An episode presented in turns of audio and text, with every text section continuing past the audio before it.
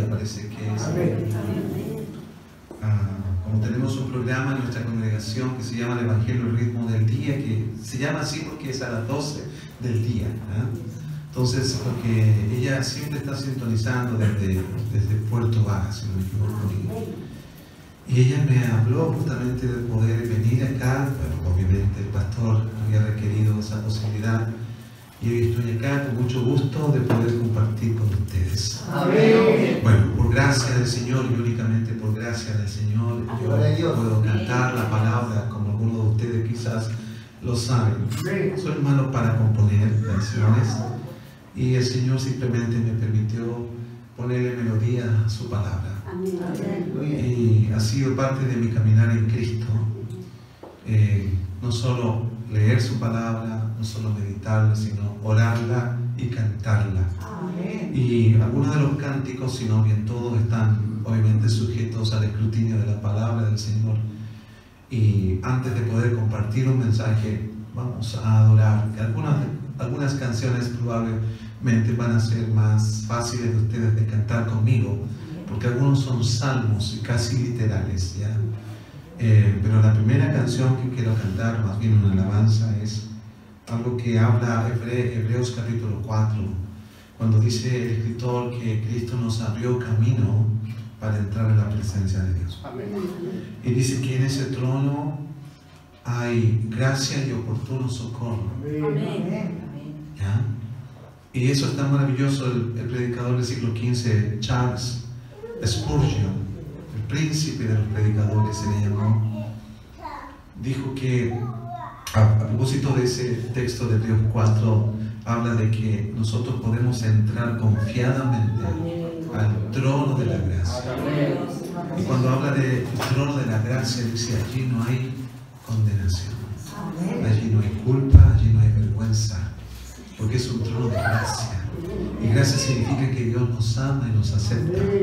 Podemos llegar, podemos llegar quizás a veces con pecado, podemos llegar tristes, desesperados, nos encontramos con un ambiente lleno de gracia y misericordia. Eso es lo maravilloso de la gracia. Y Cristo abrió ese camino para nosotros. ¿ah? Ok. Amén. Vamos con la, la- la alabanza se llama eh, Gracia. ¿Pueden tomar asiento para que escuchemos? Sí, no hay problema. Gracias, mi hermana. Escuchamos. Sí,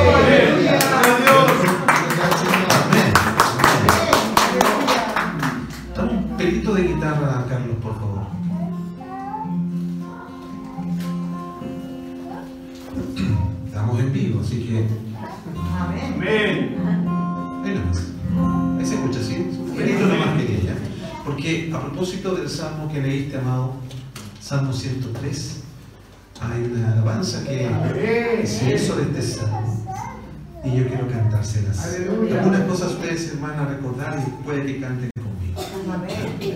Se llama Bendice.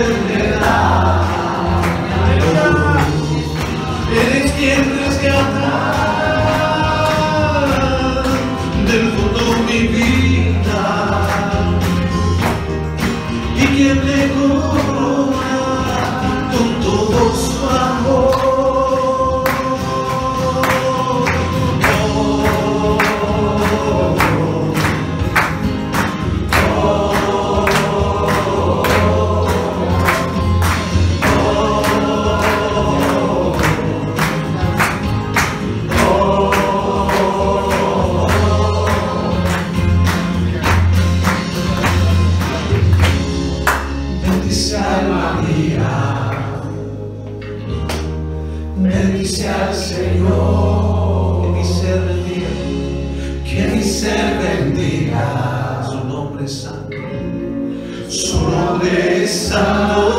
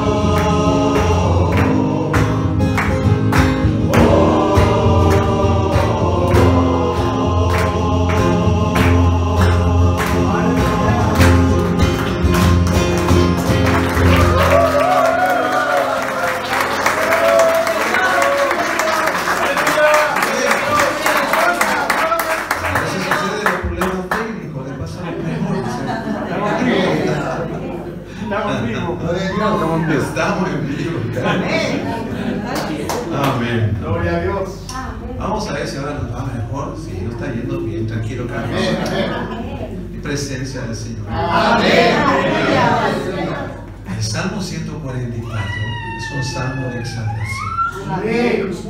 Es el salmo que dice como título, bendito Carlos, bendito. Eh, bendito Carlos. Todo bien, bendito Carlos. Bendito. Amén. ¿Me bajas un poquito de guitarra? Ya. Me para acá, no te preocupes, mándame la pista.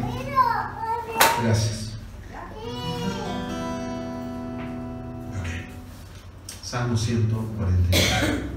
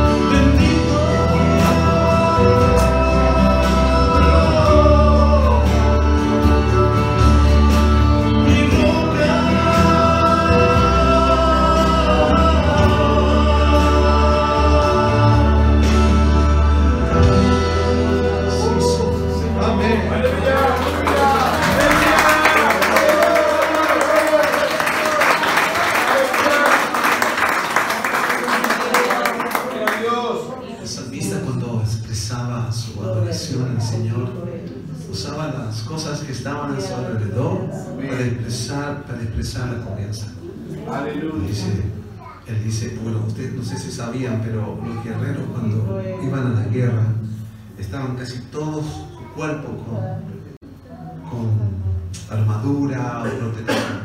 pero lo único que les quedaba libre eran las manos. Eran vulnerables en sus manos. Por eso dice, Él es quien adiestra mis manos para la batalla, porque si le cortaban las manos, ahí llegaba la guerra para ellos. O sea, Dios también, cuando tenemos zonas vulnerables en nosotros, Dios se encarga de guardarnos y de protegernos. Y usar incluso las debilidades nuestras para su gloria. El Salmo 46, creo que ustedes lo han escuchado también. Amén. Es uno de. Estoy cantando algunas canciones que son quizás más mi preferencia, perdonen, pero también son las que a veces han escuchado más. En Radio Armonía, por ejemplo, Ana María de Soledad siempre colocaba esta, esta canción ahí en sus propias luchas personales. Y vamos a cantar este salmo. Salmo 46 se llama Mi amparo.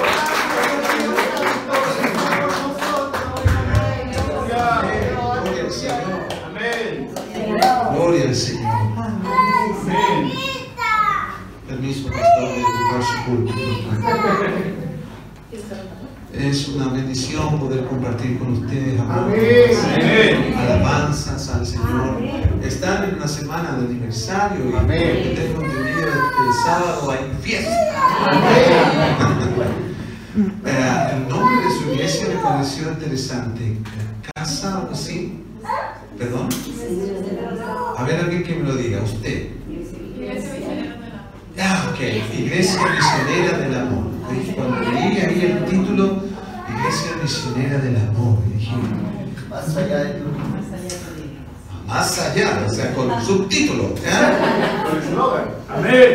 Más allá de estos límites, muy bien. Amén. Amén, porque lo que quiero compartir con ustedes tiene que ver con eso. Gloria a Dios. Tiene que ver con ir más allá de los límites. Porque el título que ustedes tienen de iglesia es potente. Amén.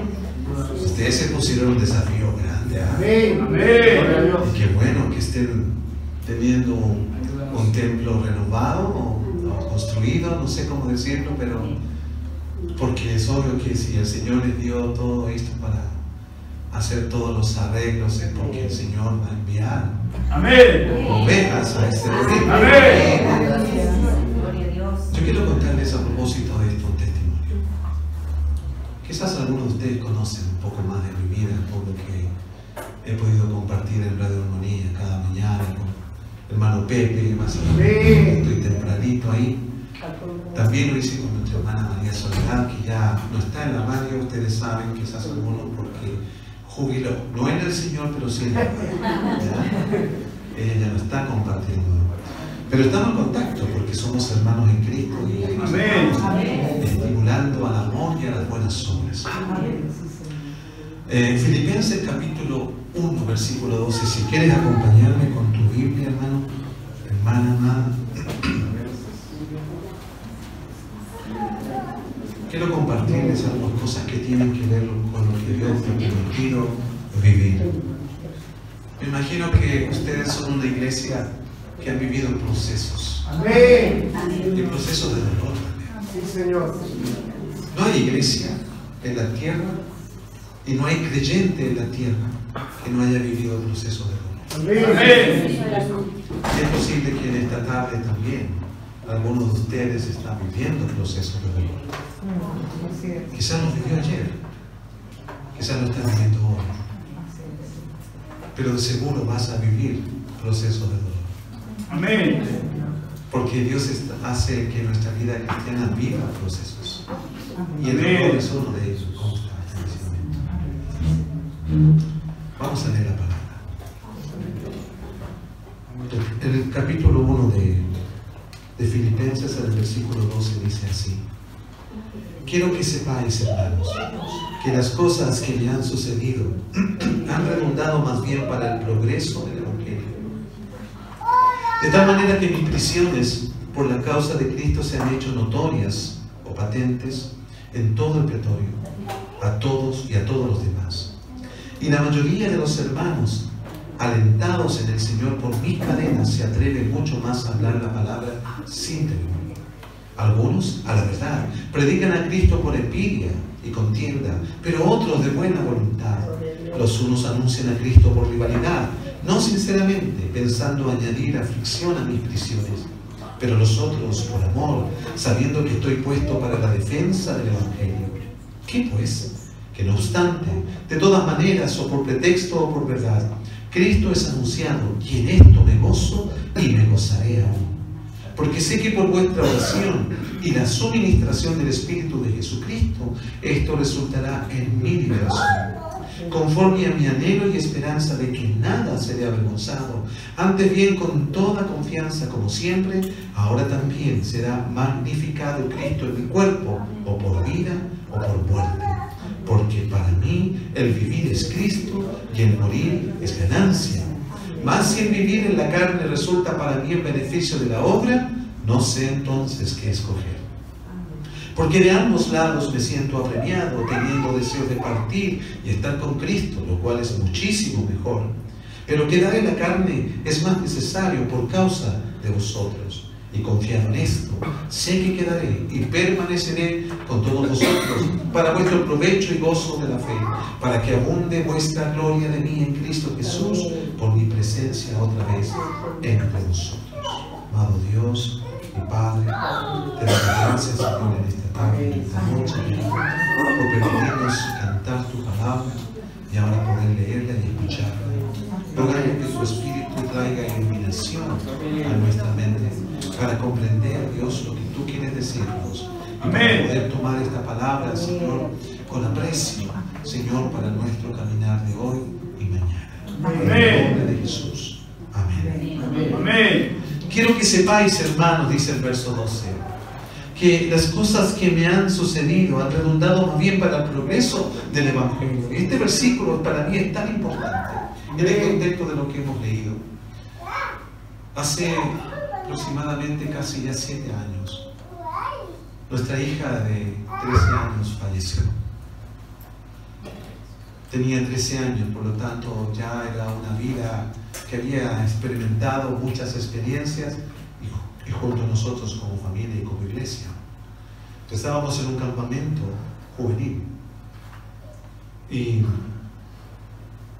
un día miércoles uno de los travesaños que sujetaba una malla de voleibol se quebró desde la base y al caer el poste cayó sobre mi hija de 13 años, en su cabeza, matándola instantáneamente. Y el mismo travesaño, el mismo tronco, por decirlo de una manera, cayó sobre su maestra de escuela dominical, dejándola tetrapléjica hasta el día de hoy. Fue una experiencia muy difícil, la peor de todas, creo yo, en mi vida y de mi esposa. Una hija de 13 años, nuestra única hija, tenemos dos hijos más, Lucas de 25 y Alan de 14 años. Era nuestra hija del medio.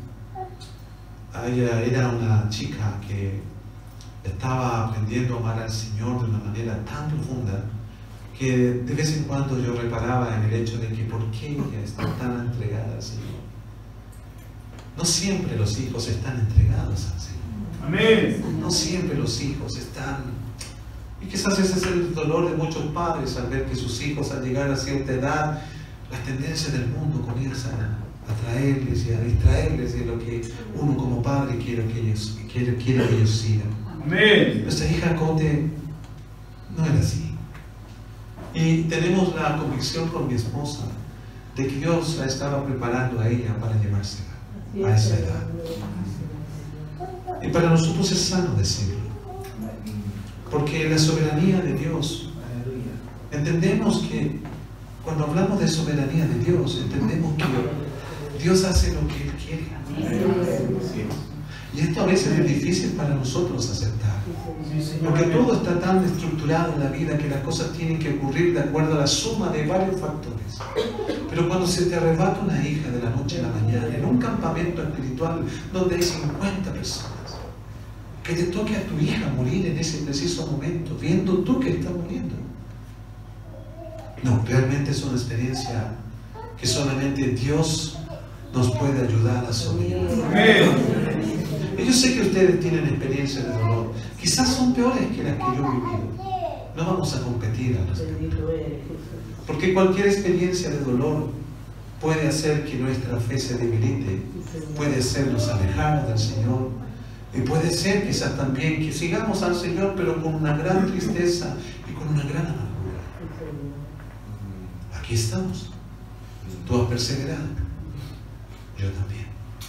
Gloria a Dios. Ha sido la gracia de Dios. Aleluya, Jesús. Ha sido el amor de Dios. Amén. Que nos hace ver las experiencias no como el mundo las ve. Porque nosotros tenemos una fe real en Cristo. Y a través de su palabra concebimos de que Dios permite las cosas con un propósito. Aunque ese propósito sea difícil a veces todavía diagnosticarlo o reconocerlo, Dios es soberano y hace las cosas como Él quiere. Por eso me impacta esta palabra de Pablo a los filipenses.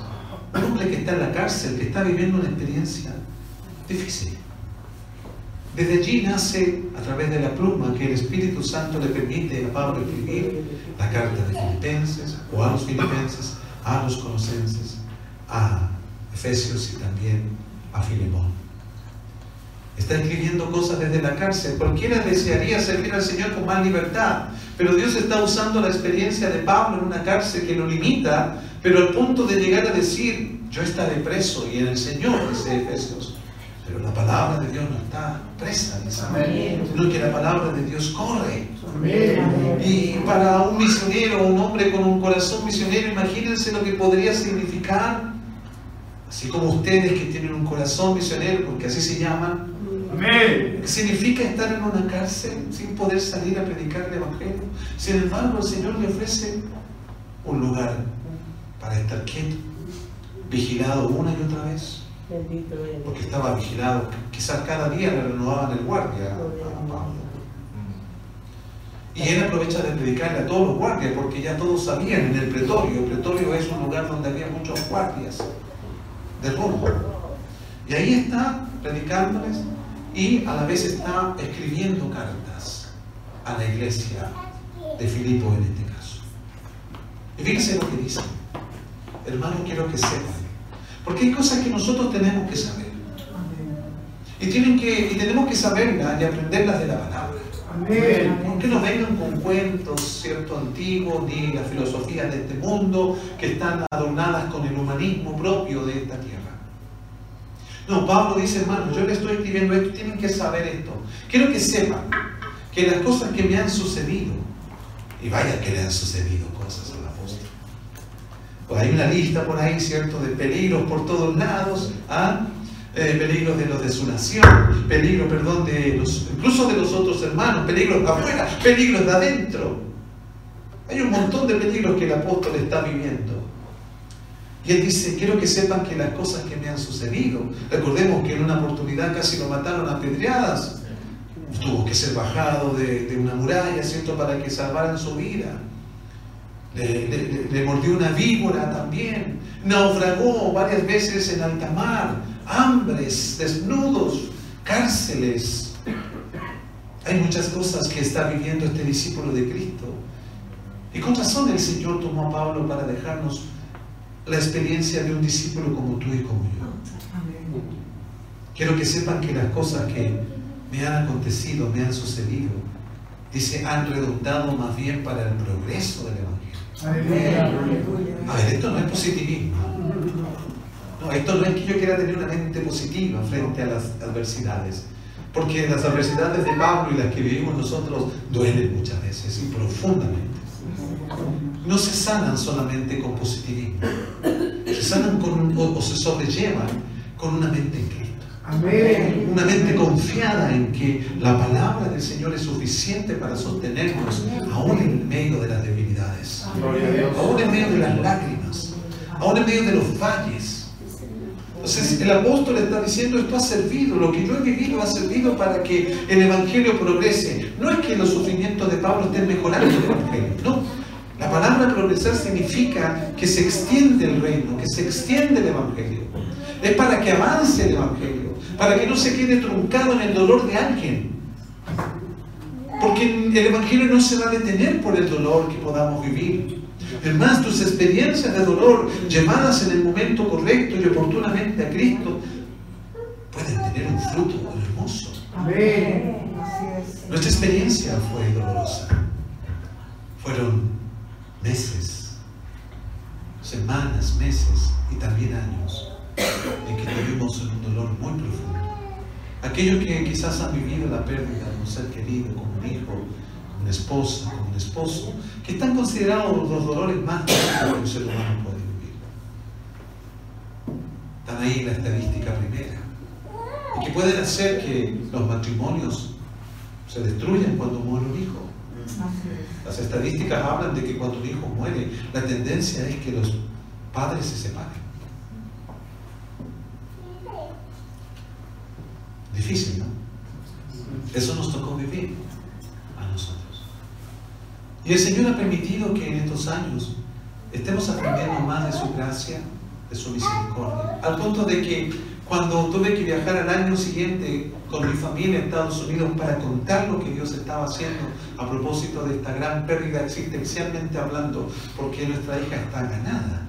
Usted me verá que ya nosotros no tenemos ninguna preocupación si Conde se pierde o no. Ella es del Señor y está asegurada para la eternidad. ¿Cierto? Así es. Entonces no la hemos perdido, No, Señor. la hemos ganado.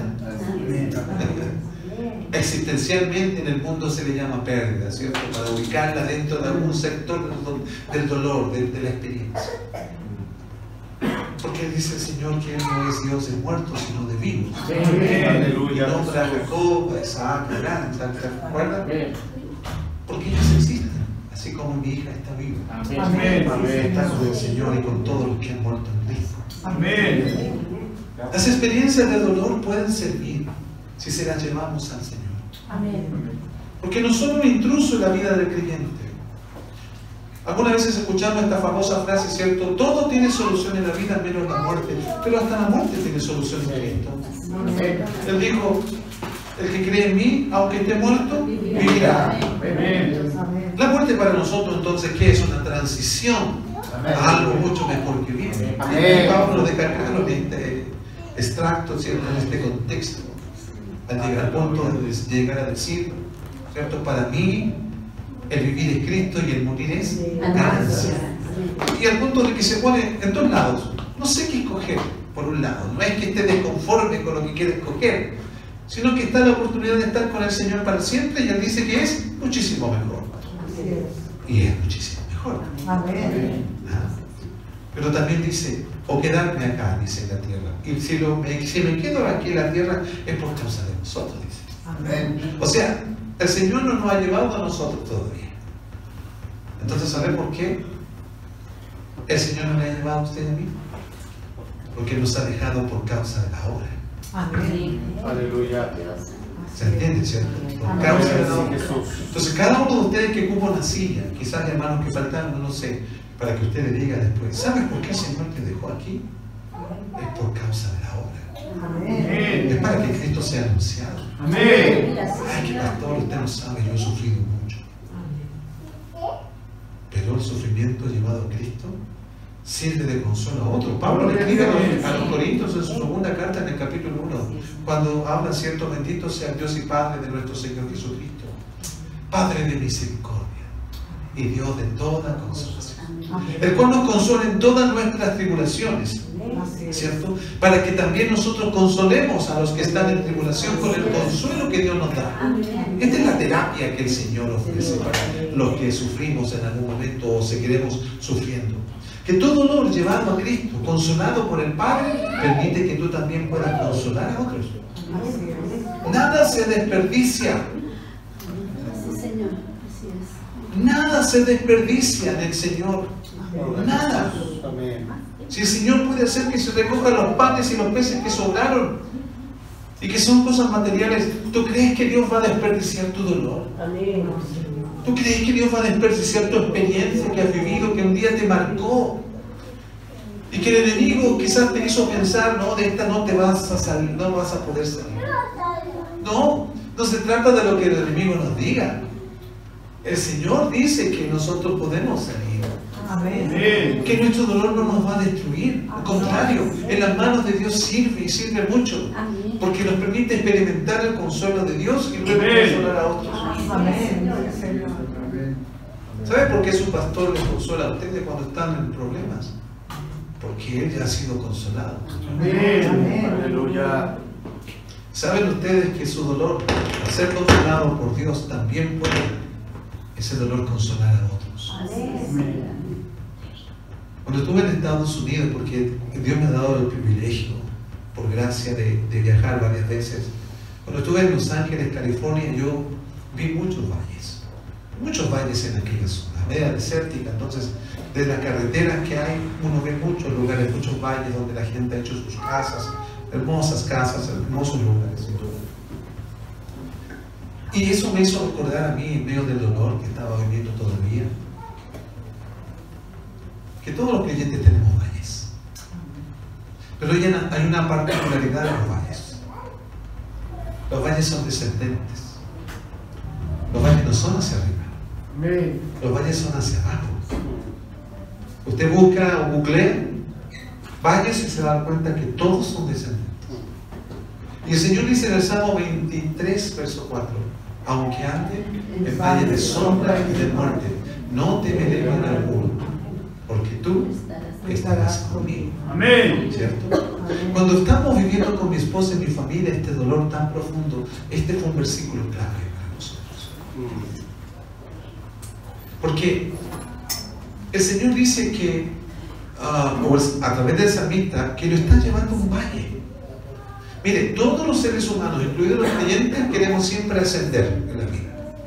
Siempre queremos crecer, siempre queremos escalar.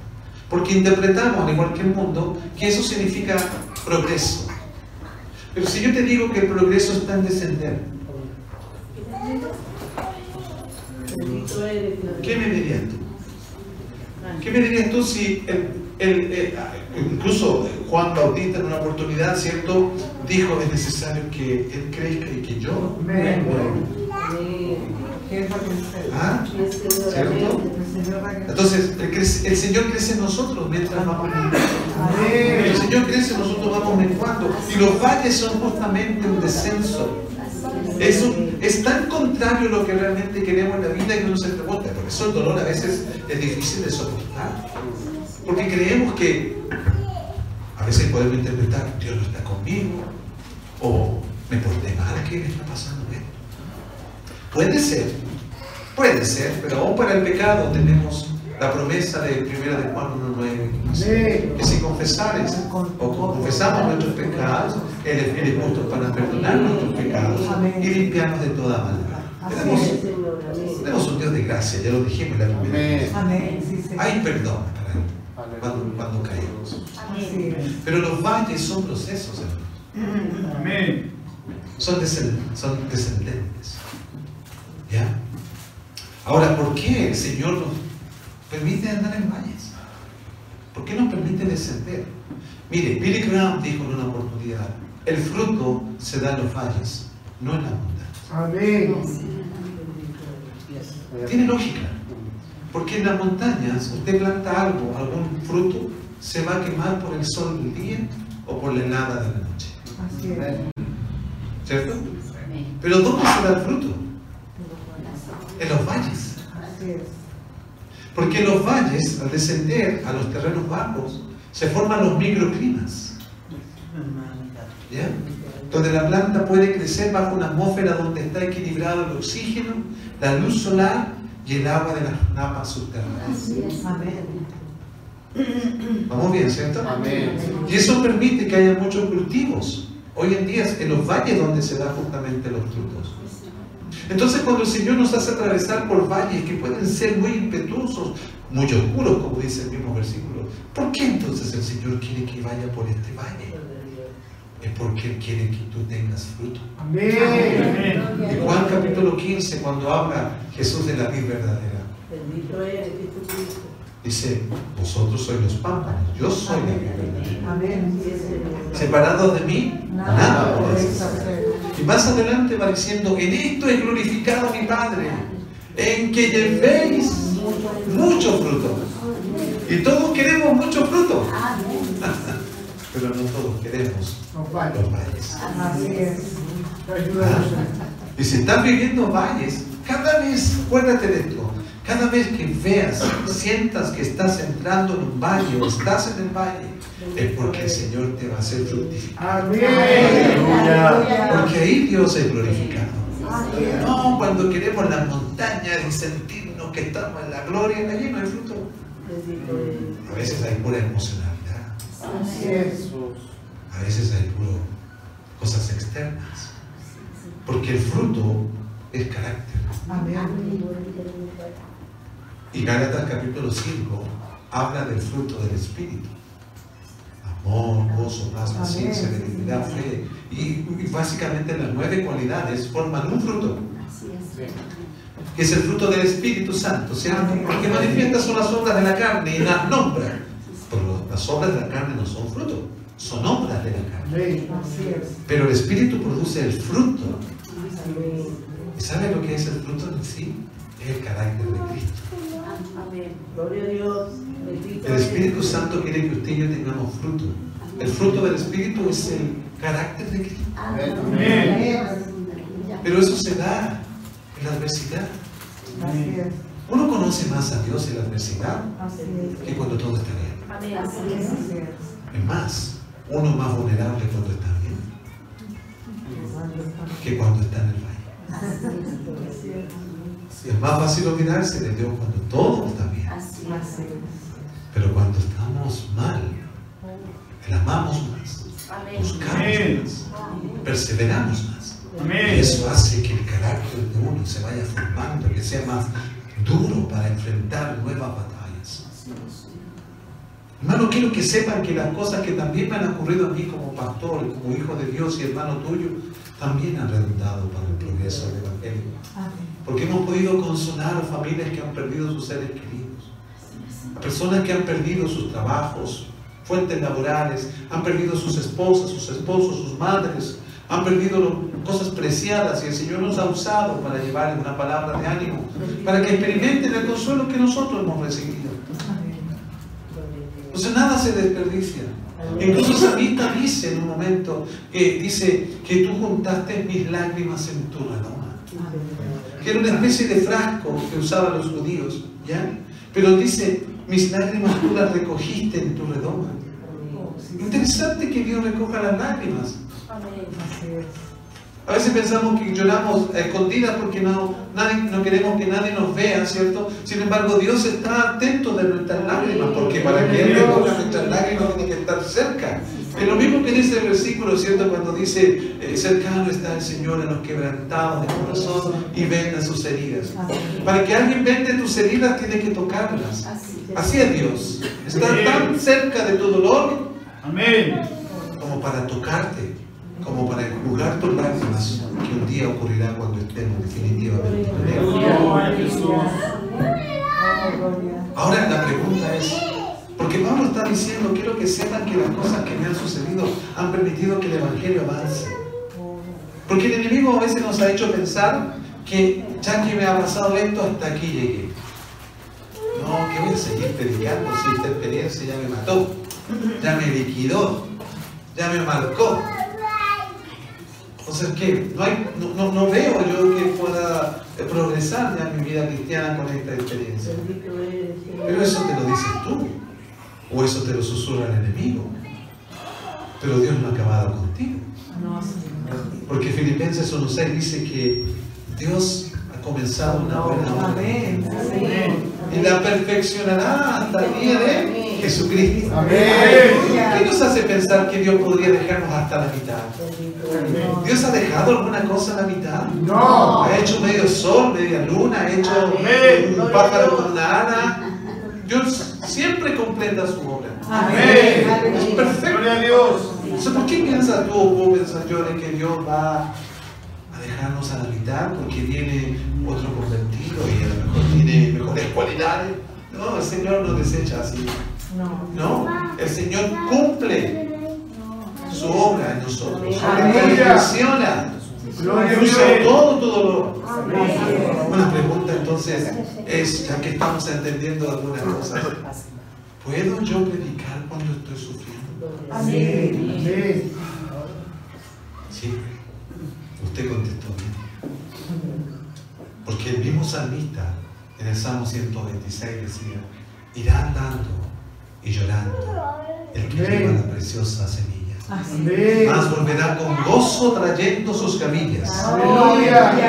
Y habla justamente del agricultor que apenas tiene un frasco de semilla probablemente tiene que decidir o entre procesarlas para, que, para comérselas o tiene que apartarlas para una temporada más. Porque si las planta, entonces puede esperar sobrevivir un año más. Pero si se las come, va a vivir solamente un par de semanas. Por eso va llorando. Va llorando porque tiene que sembrar lo que le queda de semillas. Y, y, va llorando porque uno podría decir, ya las voy a sembrar y van a crecer, pero depende de factores que no están bajo su control. Porque una semilla necesita buena tierra, necesita buena agua, necesita buen sol, oxígeno, todo. Y eso no lo tiene en su control el, el agricultor. Tiene que confiar. En el Dios de la creación. Amén. Pero va con fe. Y aunque va llorando. Pero llorar y sembrar no significa que tengas menos fe. Contrario, tienes una fe bien puesta. ¿no? Nos duele porque esta carne se duele, esta carne, esta carne se cansa. Pero ahí es donde está la fe y la confianza. Todos ustedes vieron la película El Titanic. Yo creo que todos. Amén. Quizás es tan larga que a lo mejor algunos vieron el puro final. Ya. Una película extraordinaria, creo que tuvo como 11 Óscares. Una de las películas más premiadas del cine. Y James Cameron es el productor de esa película. Pero fíjese que James Cameron omitió cosas importantes en la historia de ese Titanic. Porque en el Titanic iban creyentes, iban cristianos. Usted sabe que eso no vende en la pantalla grande. Pero había cristianos, porque el Señor tiene cristianos en todas partes. Amén. Aunque a él no le, no le convino políticamente o comercialmente, hubo una cosa importante que sucedió en el Titanic. Cuando se estaba hundiendo, John Harper, hermano en Cristo, bautista, sacó su chaleco y se lo entregó a una mujer. Y puso sus hijas con las que iban en un bote salvador. Y él se quedó en el barco. Mientras empezó a hundir el Titanic, él cayó a las aguas heladas del Atlántico esa noche. Y él podría haber llorado porque está a punto de morir, porque es que cae esa agua, la mayoría murieron. Fueron muy pocos, mil y tantos fueron los que se salvaron. De hecho, se dice que en, la, en el Titanic había tres clases de, de personas: clase baja, media y alta, por decirlo así. Y esa empresa viene en la Biblia. Había tres tipos de, de clases sociales, por llamarlo así. Pero después de haber sentido titanes, habían solamente dos clases: los que se salvaron y los que murieron. Porque lo demás es vanidad. Entonces, John Harper, cuando cae las aguas, ¿sabe lo que hace? Pero que no se ocupe. No, ¿cómo queda claro?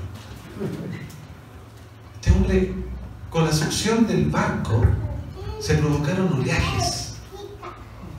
El agua empieza así a producir olas por la succión. Entonces, la ola lo tiró a Harper hacia unas personas que estaban agarrados de una tabla. Y este hombre le dice a esa persona, ¿eres salvo? ¡Wow! Se está muriendo en un rato. Le quedan minutos de vida. Pero él en ese momento, que también se agarra una tabla, le dice a ese otro que está agarrado de otra tabla, ¿eres salvo? No, dice. ¿Quieres ser salvo? esta noche?" Aleluya. Sí, porque ¿quién va a decir no si se va a morir? ¿Cierto? ¿Quieres ser salvo esta noche? Sí. Cree en el Señor Jesús y serás salvo. Amén. Para algunos puede ser un mensaje muy simple del Evangelio. Pero si va, está en el agua, ya está. Si dice que sí, se bautiza a ti. No le vamos a hacer tres clases de bautismo. ¿cierto? Todo en uno. Entonces dice, sí, creo, eres salvo. El agua lo tira otra vez para otra, otro lugar. Y se encuentra con otro moribundo. ¿Eres salvo? No. ¿Quieres ser salvo esta noche? Sí. Cree en el Señor Jesús y serás salvo. Amén. Amén. John Harper antes de morir se llevó a algunos junto con él. Amén. Se puede predicar el Evangelio cuando está sufriendo. Así Amén. es. Señor. Sí. Aleluya. ¿Verdad? Nuestro gran Maestro y Salvador Jesucristo tiene a dos delincuentes a cada lado. Amén. Y uno de ellos repara al otro delincuente cuando le está ofendiendo. No tienes temor, le dice. Señor, cuando estés en tu gloria, acuérdate de ti. ¿Qué le dice el Señor? Te digo hoy que estarás conmigo en el paraíso. Amén. Aleluya. Aleluya. Entonces, ¿qué vemos ahí? Que el Señor salva a una persona, incluso Cristo estando crucificado. Amén. Es salvo. Amén. El Señor puede usarte en medio del dolor más profundo para llevar a Cristo a otros. ¿Saben por qué? Porque no se trata de ti. Amén. Cuando llega el cartero a tu casa, ¿en qué te fijas? ¿En qué cómo va vestido? No. ¿Lo que te va a decir? No. Estás esperando un mensaje. Amén. Aunque se den cuenta que no quieres pagar, pero tienes que recibirlo igual. ¿Cierto? Así es. ¿O acaso usted se compadece? Por lo general no. Además que a ellos andan siempre apurados. ¿Qué, ¿Qué quiero decir con esto? A nosotros nos importan los carteros porque nos traen un mensaje. Entonces, tú puedes estar sufriendo. Tú no sabes si ese cartero está sufriendo o no. Puede que esté sufriendo. Puede que le haya mordido un perro. puede que lo hayan asaltado, puede que algo haya pasado, pero él está haciendo, entregando un mensaje. Y cuando entrega el mensaje está cumpliendo. Nosotros también te- tenemos un mensaje que entregar. Y tú como iglesia misionera tienes el deber de empoderarte, por usar un término actual, de que eres una iglesia que está llamada a atraer gente a Cristo. Amén. Pero van a haber momentos en que ustedes van a llorar, Amén. aunque ustedes han llorado ya, Amén. ¿cierto? Yo no sé nada. Yo vengo aquí sin saber, recién conociéndoles. Pero yo creo que ustedes han llorado. Es más, hay, hay lágrimas en el corazón de ustedes Amén. que nadie sabe. Así es. Y por favor, yo no, no vengo aquí con la idea de que soy un profeta, no. Yo soy simplemente un siervo que te habla la palabra. No estoy adivinando nada, no necesito manipular nada. Solo sé, por mis propias experiencias en el Señor, de que hay dolores que tú has guardado. Hay dolores que nunca le has dicho a Dios. Y que te marcaron.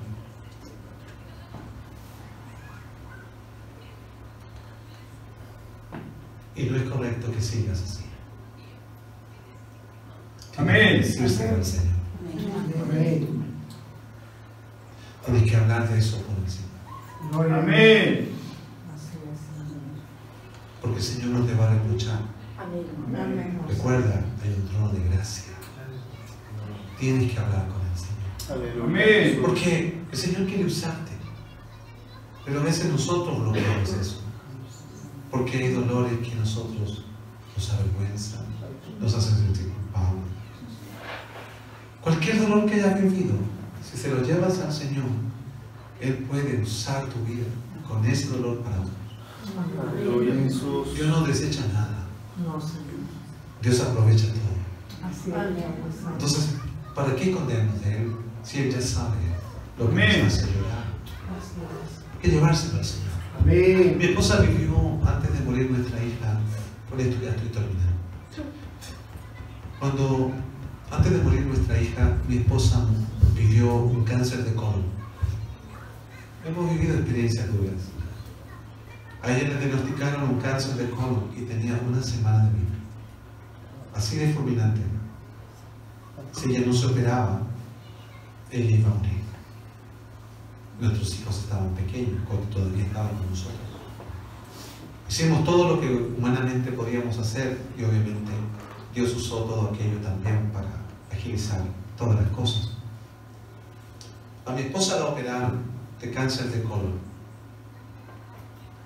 Y le extirparon porque estaba, ah, hay un término que se usa, estaba no esparcido, Encapsulado. encapsulado estaba encapsulado, pero aún tenían que verificar a través de una biopsia ¿cierto?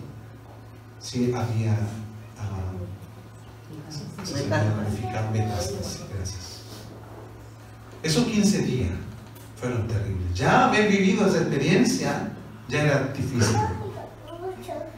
Y cuando el médico nos dice todo salió bien, pero necesitamos saber si esto está verificado. Fueron 15 días de espera. La doctora antes de operarle le dijo, mira, Joana, cosa se llama Joana. Te vamos a operar y después de eso viene la quimioterapia o la medicación. De eso no te salvas, porque tu, tu cáncer es agresivo. Entonces, cuando termine la operación me vas a traer la biopsia que te van a entregar después de 15 días.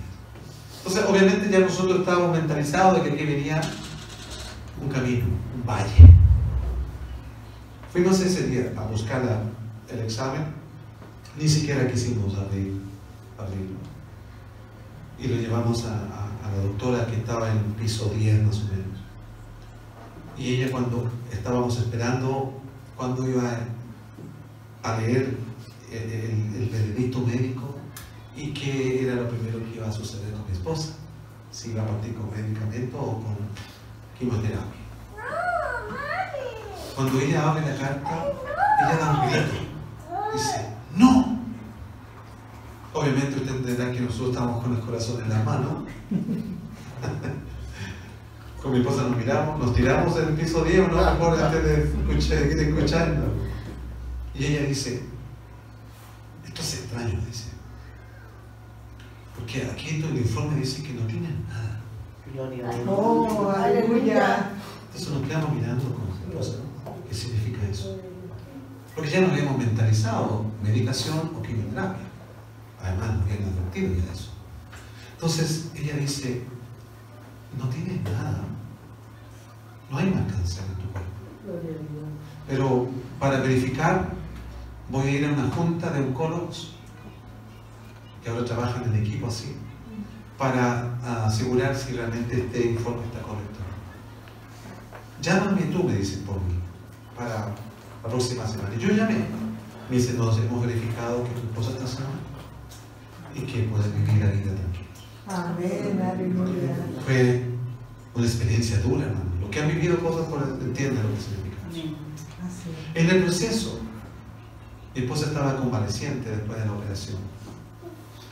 Y me tocó preparar alimentos. Yo no soy bueno, muy bueno para preparar alimentos, pero ya aprendí algunas cosas, porque ella estaba convaleciente y con hijos pequeños. Pero ella lo que necesitaba tomar era cosas nobles, cosas no fuertes, líquidos hervidos, lo posible, que fueran lo más sano. Entonces, preparamos manzana cocida. ¿Cuántos de nosotros quizás no han comido una manzana cocida? ¿cierto? Exquisito, ¿ah? postre muy natural, muy barato, exquisito. Pero generalmente a eso se le echa canela, para darle un toquecito. ¿ya? Y yo preparé eso, eché la canela y cuando vi el paquetito de canela, eh, no la canela en polvo, sino la, la- la canela en rollito, en fibra. Che, qué sé yo, mientras se preparaba y fui al computador porque me, me causó curiosidad. A mí no me se me ocurre buscar qué, qué es lo que, qué es lo que es la canela y de dónde viene. Y googleé ahí, ¿cierto? En Google, canela. Y sabe, descubrí algo. Y esto yo creo que es del, del Señor. Porque la canela no es como la matita de menta que usted encuentra por ahí o de ruda y usted saca una matita y listo le sirve. La canela no es así, aunque es una especie de arbusto. Para que nosotros podamos tener canela de esa fibra, que por lo general viene muy enrollada, se enrolla, tienen que sajar la corteza del canelo, abrir la corteza y extraer las capas de adentro del, del canelo. Esa es la que se consume. Esa es la que sirve para los postres y todo lo demás. Interesante, dije yo. Ah, pero aquí hay una enseñanza. Porque la canela tiene buen olor. A no todos les gusta, pero a mí me encanta. El olor es exquisito. Y el Señor me, me mostró, me hizo mirar este, esto, esto que estaba pasando. Porque para sacar la canela hay que partir el árbol. Hay que sacar la, la corteza. O sea, en otras palabras, la canela que usamos con su olor y beneficio está atrapada dentro de un canelo. Y para sacarla hay que partirlo, sacar las capas externas. Fíjese que eso pasa con nuestra vida. Amén. Nosotros a veces dejamos que capas externas dejen el olor de Cristo atrapado. Porque Pablo dice que somos grato olor de. Amén. Pero a veces las capas externas, y te voy a nombrar algunas de ellas, el materialismo, el hedonismo, que es el placer desmedido, el humanismo, que nos hace solamente ver las cosas desde un punto de vista natural y humano, la religiosidad, esto de creer, ¿cierto?, que Dios está conmigo, pero en realidad lo único que quiero es sentirlo, pero no quiero vivirlo, religiosidad. Y otras tantas otras cosas más. Capas externas que hacen que el olor quede de Cristo quede guardado. El Cristo que te salvó queda ahí en tu corazón. Y no es que Él quede atrapado, sino que la experiencia de salvación que Dios te dio queda ahí guardada. Entonces, ¿sabe lo que Dios tiene que hacer? Porque nos ama tanto. Tiene que cortarnos las capas externas. Y hay un nombre para eso. Se llama quebrantamiento. Amén. Gloria a Dios. Aleluya. A veces nosotros cantamos, Quebrántame, Señor. No sabemos.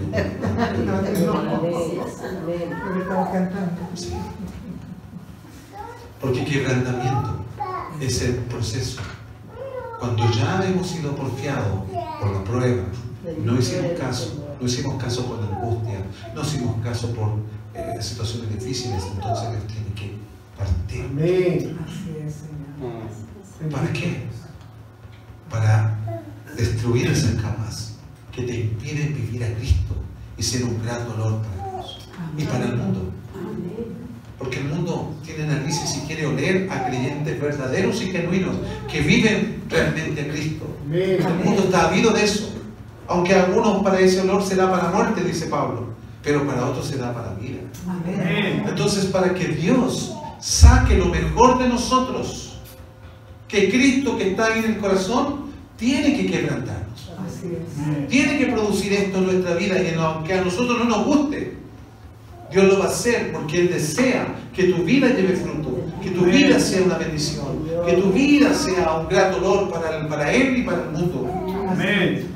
Como Dios te llamó no para cosas pequeñas ni para que quedaras sumergido en una religión barata y cómoda, Dios hace que seamos quebrantados para destruir todo aquello que está impidiendo que la gloria de Dios se vea en ti y en mí. Amén. Tenemos que aprender a ver el dolor. Tenemos que tener una teología del sufrimiento, pastor amado. Amén. La iglesia debe concebir una teología del sufrimiento. ¿Por qué? Porque la vamos a vivir igual. Y es mejor que nos preparemos. Incluso el apóstol Pedro dice que armados de este pensamiento, es. que si Cristo padeció, nosotros también tenemos que armarnos de este pensamiento. Porque no somos llamados solamente a participar de la resurrección de Cristo, sino también de sus padecimientos. Amén. Porque el Hijo de Dios, dice Isaías 53, fue experimentado en quebranto. ¿Sabe qué significa eso? Que Dios hizo un laboratorio con la vida de Jesús para que experimentara todos los dolores a fin de que Él sea un sumo sacerdote para nosotros, que nos entiende, que nos comprende. Amén. Que aunque fue tentado en todo, pero sin pecado, Amén. para que sea un sumo sacerdote, alguien que realmente nos comprende, porque la palabra sacerdote significa un constructor de puentes. Amén. Eso significa sacerdote. Por lo tanto, al construir puentes, el sacerdote hace que la gente pueda conectarse con Dios. Cristo es el sumo sacerdote. Y que al morir por nosotros, al sufrir por nosotros, entiende todos los males que podamos tener para llevarnos a Dios, Amén. para hacernos comprender su gracia. Oh, sí, Señor. Hermanos, debemos armarnos de este pensamiento. Señor. A lo mejor usted esperaba un mensaje que lo animara, pero qué mejor que la realidad bíblica. Amén. Saber que Dios no nos va a desechar ninguna lágrima, Aleluya. ningún dolor. Y animémonos con esto. Amén. Les he hablado de Cristo, les he hablado de Pablo, les he hablado de John Harper, les he hablado de mí, Amén. de lo que el Señor puede hacer con el dolor. Amén. Espero que tú puedas creer esta palabra. Amén. Porque tú estás llamado a experimentar el consuelo. Porque la Aleluya. gente que va a venir a esta iglesia, que va a llegar, va a venir con dolor, va a Amén. venir con pérdidas, va a venir con una serie de cosas. ¿Y a quién Dios va a usar? Pastor, de cada uno de ustedes. Amén. Oramos al Señor. Amén. Oh, gracias, Señor. Damos gracias. Señor. Te alabamos. Gracias por tu palabra. Amén. Y yo oro en esta hora por esta iglesia. Amén. Gracias por darme el privilegio de estar aquí. Oh, gracias. Señor. Bendice este lugar. Bendice al pastor, bendice a sus líderes. Bendice la Señor, si en esta hora hay quienes están sufriendo, permite que esta palabra les consuele. Si algunos han sufrido y han guardado su dolor, permite, Señor, que ese sea llevado. Señor, y haz de esta iglesia una iglesia de consuelo para otros. Para los que van a llegar llorando, amargados, no entendiendo la vida. Te pedimos en el nombre de Jesús tú traigas alivio a los dolores que algunos de mis hermanos estar viviendo en esta noche. Y te doy gracias por este momento donde tu Espíritu nos ministra, Señor, donde tu Espíritu nos habla. Amén. Bendice Dios. Que esta palabra quede en el corazón y produzca vida de Cristo. En su nombre oramos.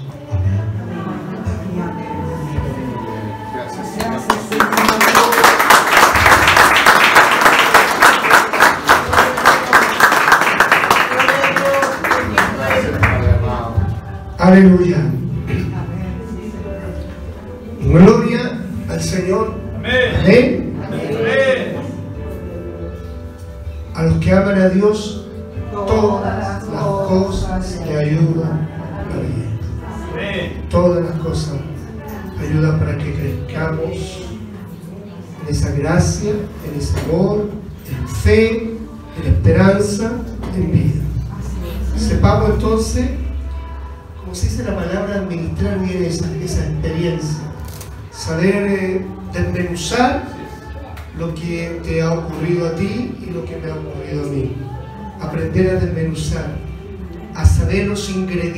Que están en el dolor, en las lágrimas, en las historias, en el quebranto.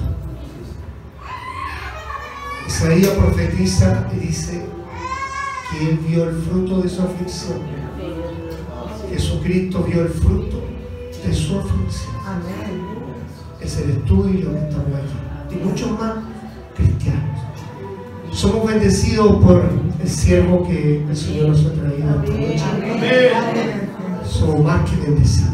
En la iglesia hay algo especial, hay una conexión especial. Palabra de Dios, experiencias de Dios. Que son tan importantes porque a veces creemos que somos los únicos que nos pasan cosas.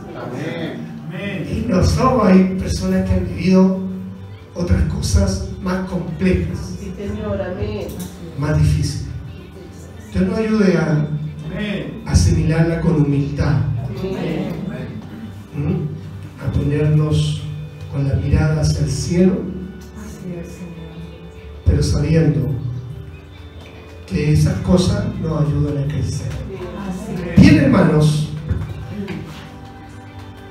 nuestro gozo sigue intacto porque el gozo del Señor es nuestra fortaleza. Amén. Vamos a preparar la ofrenda. Voy a invitar a la hermana, a la hermana Marlene, para que esté orando. Vamos a bendecir la obra del Señor.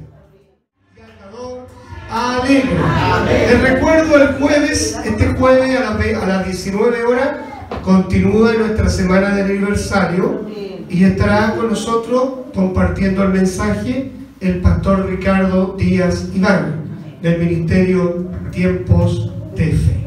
Así que le invitamos para que traiga también a usted ahí, a sus amigos, a su vecino, a su familiar y podamos seguir con esta fiesta que culmina el sábado 29 de octubre a las 11 de la mañana con la inauguración de este lugar. Bien, vamos a pedir la bendición. Dejamos a nuestro pastor para que nos despida, regale esta bendición de orar por nosotros y bendecirnos al retirarnos de esto.